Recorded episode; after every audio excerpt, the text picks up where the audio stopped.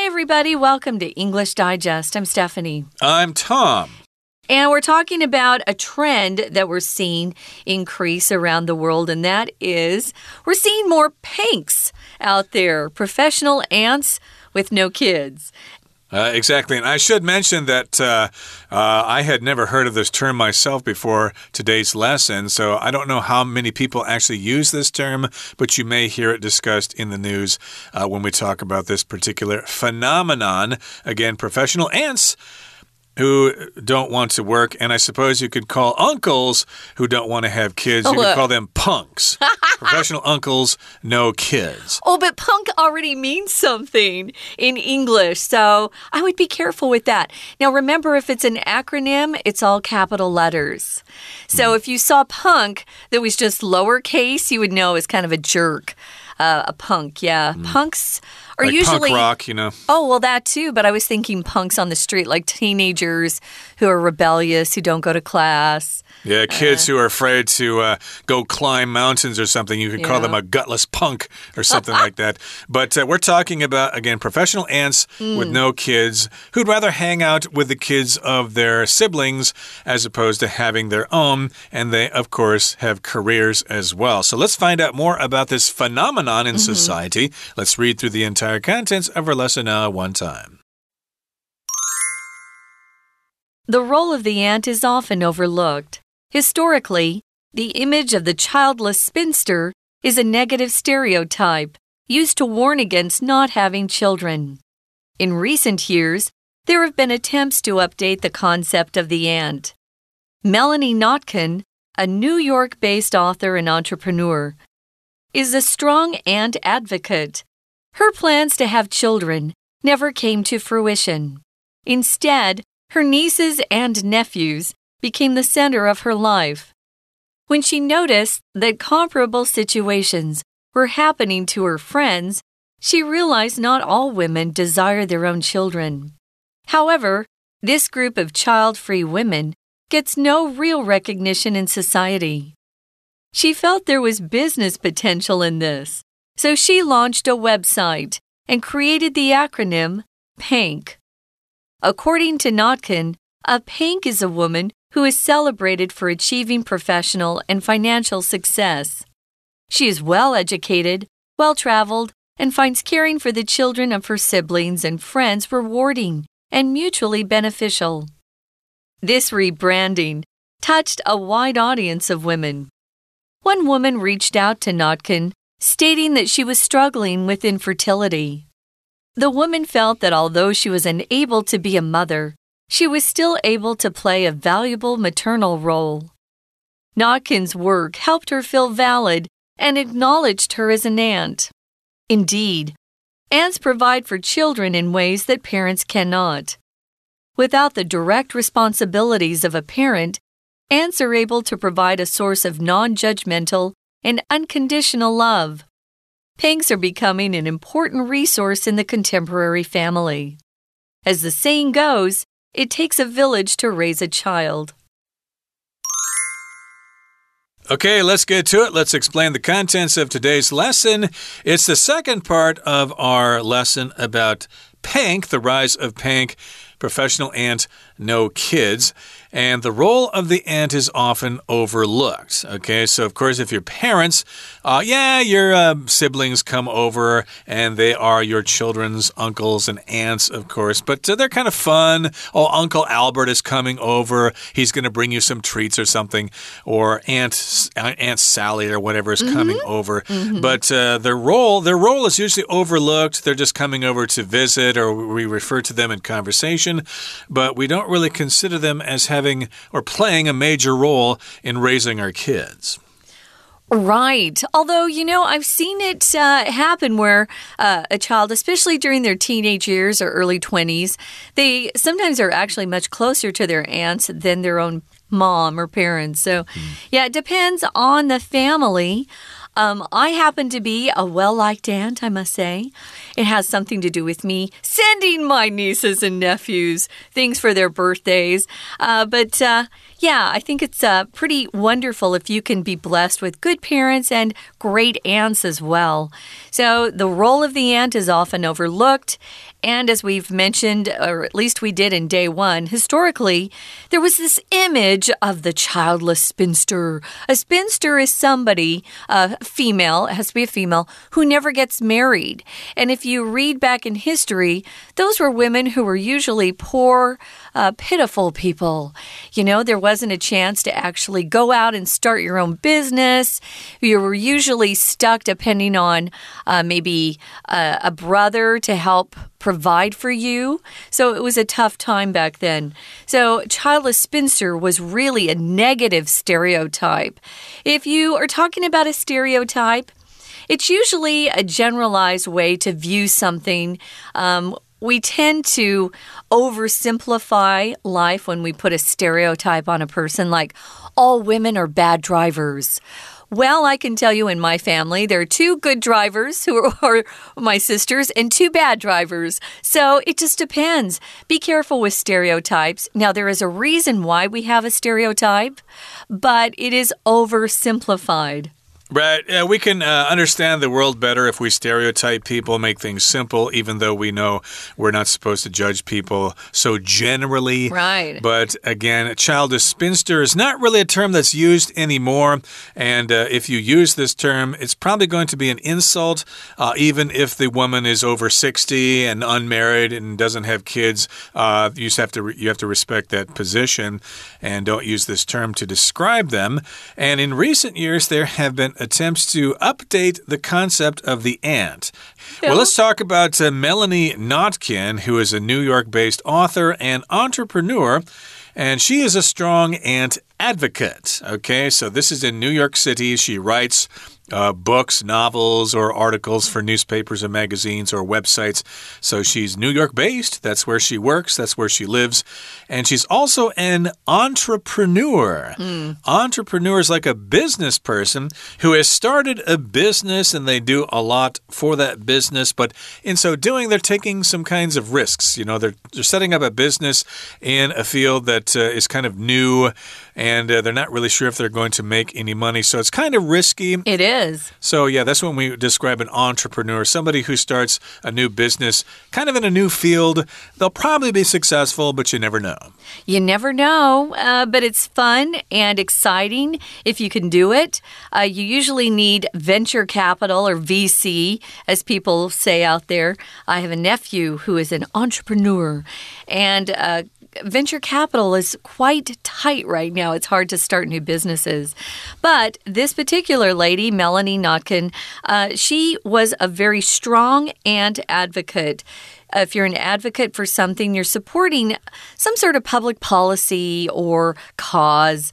And she thought, we need to celebrate aunts a lot more, especially the ones who are childless. So her plans to have children never came to fruition. If something comes to fruition, it just means some sort of plan or project is actually uh, realized. It's it takes place. It happens. So uh, when things come to fruition, that's actually a phrase we use. You can't say something fruitions. Nope, mm. you can't say that. Fruition is only a noun. So um, the way we usually talk about it again is come to fruition. Instead, her nieces and nephews became the center of her life.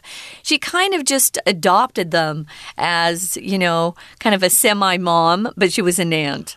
Right. So maybe when she was in junior high or high school, uh, she wanted to have kids when mm. she was hmm. older, but it just didn't work out for her. She didn't meet the right guy. She didn't want to force herself to marry somebody just to have kids. And so she ended up single. And but still, she found a good substitute for not having her own kids. She liked to hang around her nieces and nephews. Of course, the niece is the daughter of your brother or sister, and the nephew is the son of your brother or sister. And they became the center of her life. And when she noticed that comparable situations were happening to her friends, she realized not all women desire their own children. So she wasn't the only one, okay? Uh, maybe she thought for a while that, gee, uh, I'm the only person who doesn't have her own kids. Mm. I'm the only person who is hanging out with her nieces and nephews. But she noticed that comparable situations or similar situations were not happening to her friends. She had a lot of friends who were in the same comparable situation. Or you could say she had a lot of friends in the same boat.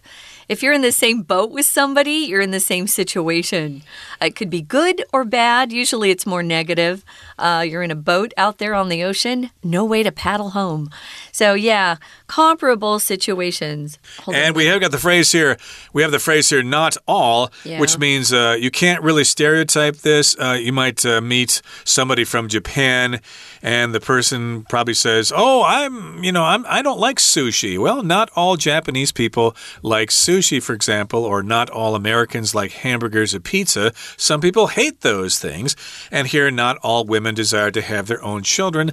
They like things just the way they are. I need, I need to mention quickly, guys comparable is really the best way to pronounce this word, but you will hear some people say comparable. Um, I know that's probably easier for you out there because compare and comparable are uh, a lot closer um, than comparable and compare. But just so you know, comparable is probably the one you need to learn. Uh, but you will hear people say comparable. Right now, though, someone who is going to continue helping explain some of these things is our Chinese teacher. Let's listen now. 听众朋友，大家好，我是安娜。我们昨天介绍 Pang 族，我们说阿姨的角色啊，就是常常会被忽略，所以才会出现了所谓的 Pang 族。那我们昨天有说，Pang 族的意思就是 professional and no kids，是全职的阿姨，而且是没有小孩的哦。不过，为什么阿姨的角色常常会被忽略呢？因为从历史上来看，其实我们在英文或者是中文都常常会有一些呃对女生的刻板印象啊，也不只是女生啦，对一些。事情都会有刻板印象，比如说，好，spinster 这个字，在第一段第二句的地方，那它这个 spinster 这个字，如果你真的去查英文单字的话，哦，它有时候会出现所谓老处女。这三个字，诶，那这就是这就就是一个贬义啊，好像是呃讲人家不生小孩啊，然后没人要啊这种感觉。同样的，在英文当中也是有这样的单字。第二句当中啊，我们还是有看到一个关系词句的简化哦，我们把它抓出来。它的先行词是 a negative stereotype，就是一个负面的。那种刻板印象，那这个所谓的 childless spinster 负面的刻板印象怎么样呢？used 这边我们左挂号，句尾右挂号，那它简化省略的是 which 或者是 that 跟 be 动词的 is，它就是被用来警告那一些哦，如果你不生小孩的这个人呢，我们就告诉就说你是 childless spinster，这样子真的不太好。不过近年来啊，因为一直不断有人尝试着希望能够把阿姨这个 concept 这个概念可以把它 update 一下。到底是谁呢？第一段第四句就出现我们的主角啦。原来呀，这个 pink 这会有这个词的出现呐，就是因为这个纽约作家兼企业家，他的名字叫做 Melanie Nucken，他就是一个很坚定的阿姨拥护者。在第一段第四句最后一个字，这个字的拥护者叫做 advocate。Advocate 这是名词哦。如果你当动词的拥护什么样的主义，拥护什么样的概念，可以用 advocate。Advocate。好，那其实他想生小孩，但是他的计划从来都没有实现。那到底怎么样呢？后来这个第六句啊，相反的。好，我们先把 instead 把它圈起来。其实 instead 它并不是相反的意思哦。instead 前面通常是一个模糊的陈述，通常会有搭配一个 not 或出现 never。比如说。Melanie Nacken，她想要生小孩，但是没有生。好，那这个情况到底有没有暗示出她到底如何呢？也没有仔细的说明到底如何。所以其实 instead 之后加上的是一个精准的事实，我们可以把它代替成 in fact，事实上甚至是 rather。那到底他过什么生活呢？哦，我们才看到精准的事实。原来呀，他的侄子侄女就是他的生活重心。那后来他发现他朋友也有类似的情况，诶，这个类似情况在第一段第七句，我们可以把这个 comparable situations 可以把它画起来。要不然我们说类似，好像似乎都只会用 similar 哦。那他就突然意识到说，其实并不是每一个女生都会想要有自己的孩子。诶。We're going to take a quick break. Stay tuned. We'll be right back.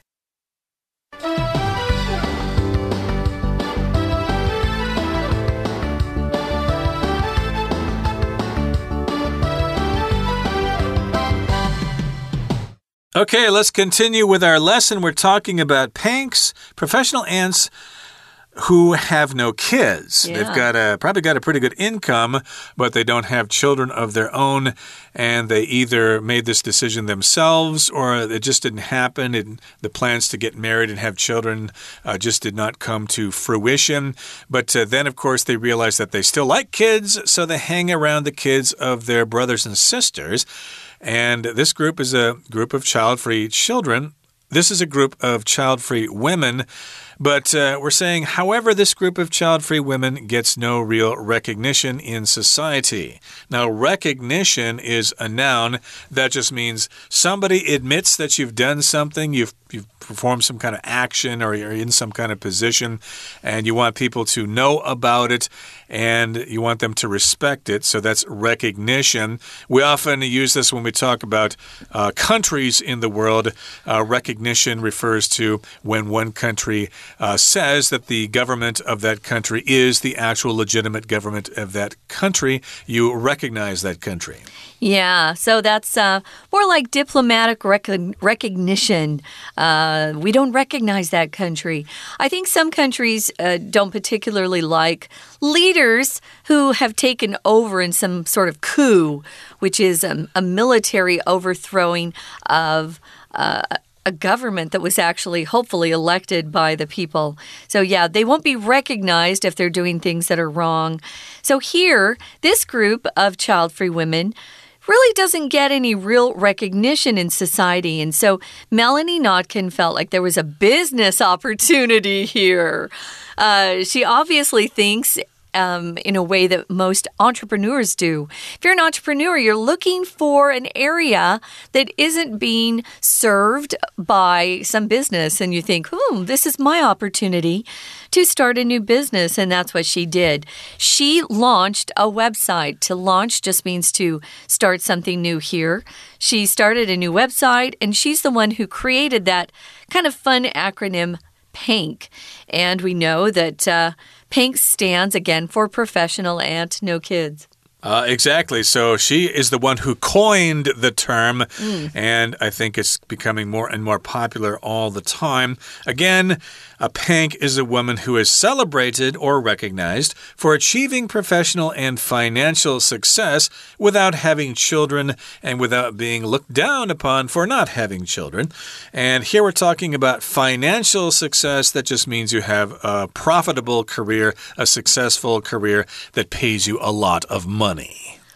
Uh, it can, or you can lose a lot of money. So, uh, and here's another phrase we use if you did invest in a new company and they went belly up, they went bankrupt, you probably lost your shirt, which means you lost all your money.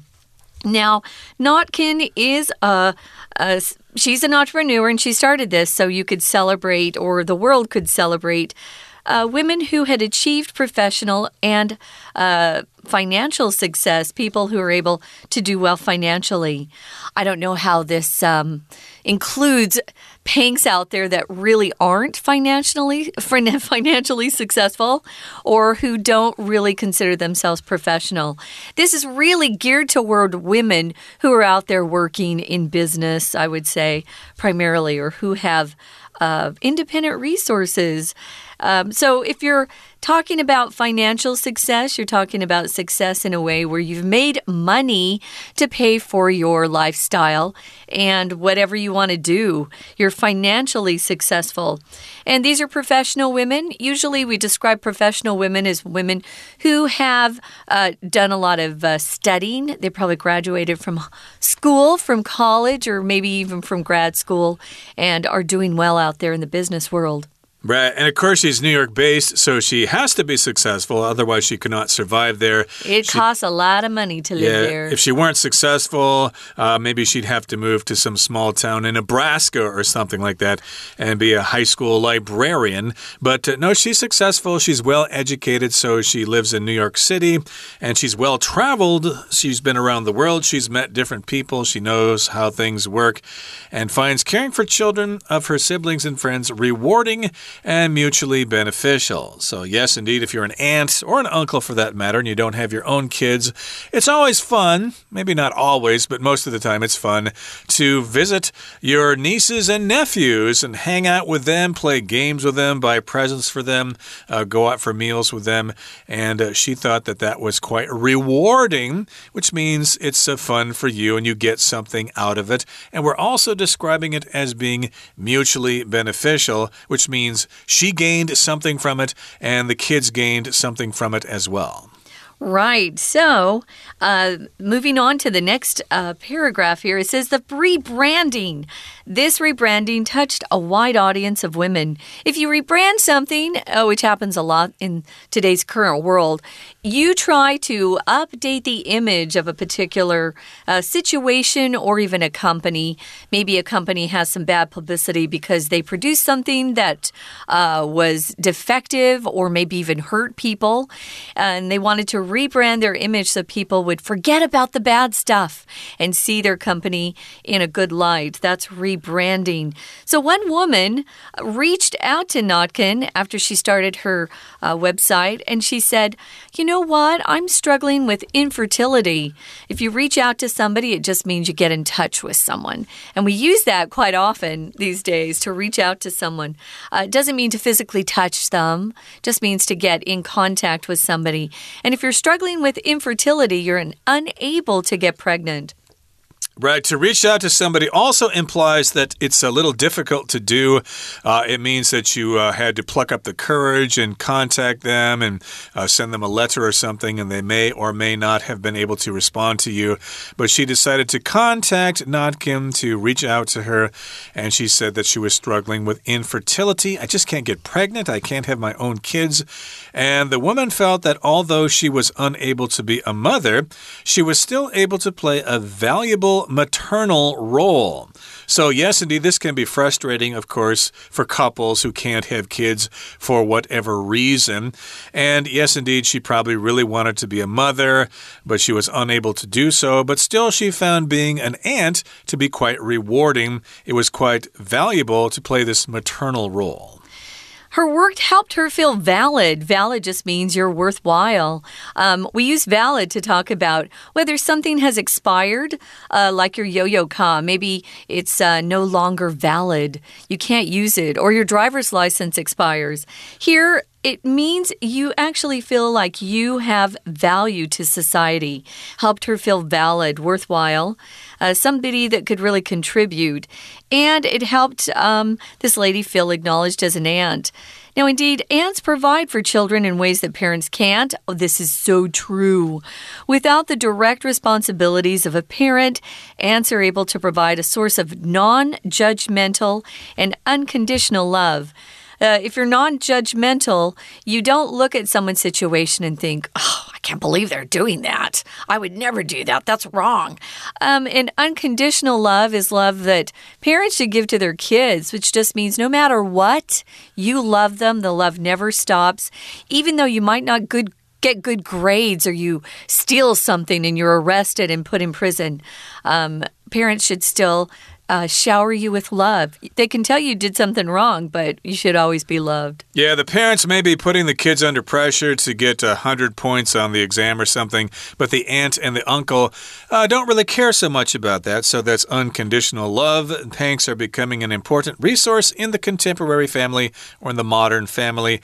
And as the saying goes, as we say, it takes a village to raise a child. Indeed, that is a phrase that is often used. We all have to work together to raise children, otherwise, they become bad apples. Okay, that brings us to the end of our explanation for today. Here comes our Chinese teacher.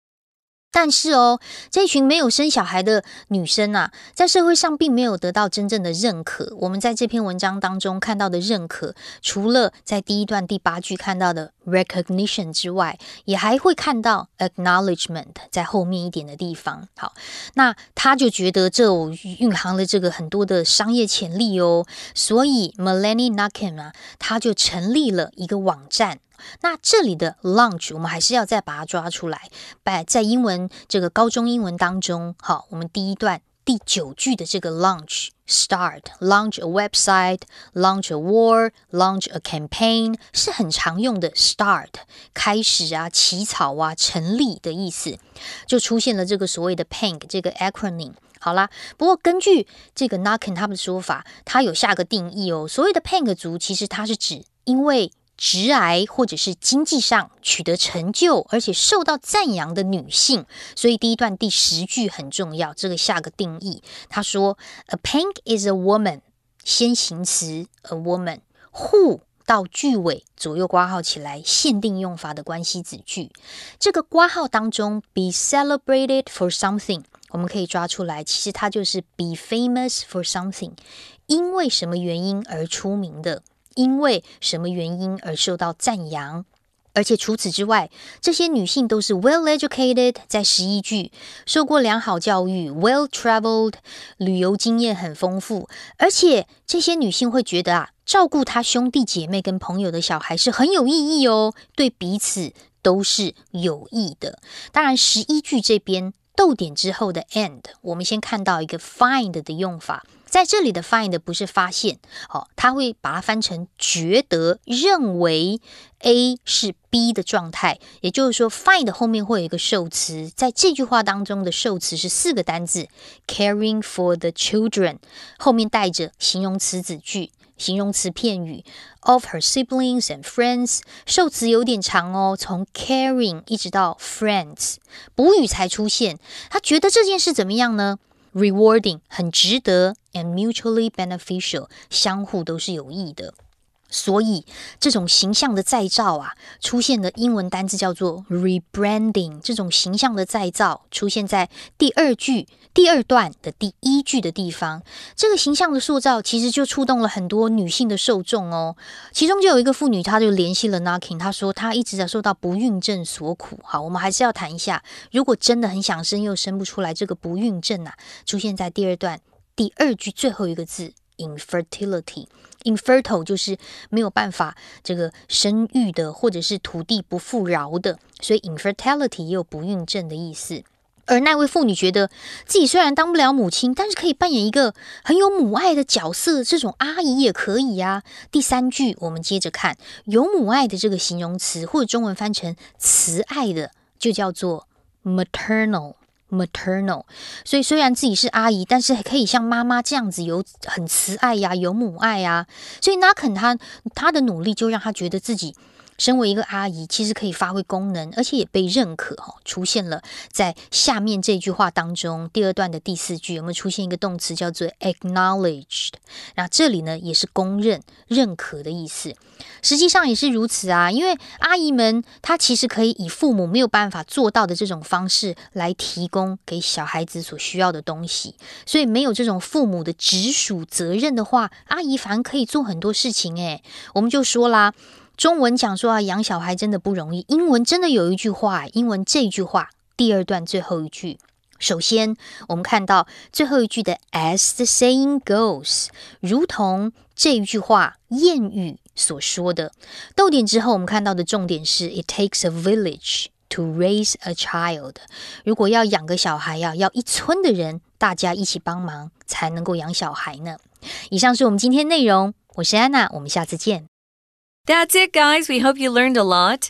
And maybe you have a PANK in your family. If you do, uh, shower her with love uh, because some aunts are really uh, wonderful, wonderful allies and friends in your life, and they'll always care about you. Hopefully, that's how I feel at least. For English Digest, I'm Stephanie. And I'm Tom. Goodbye. Bye.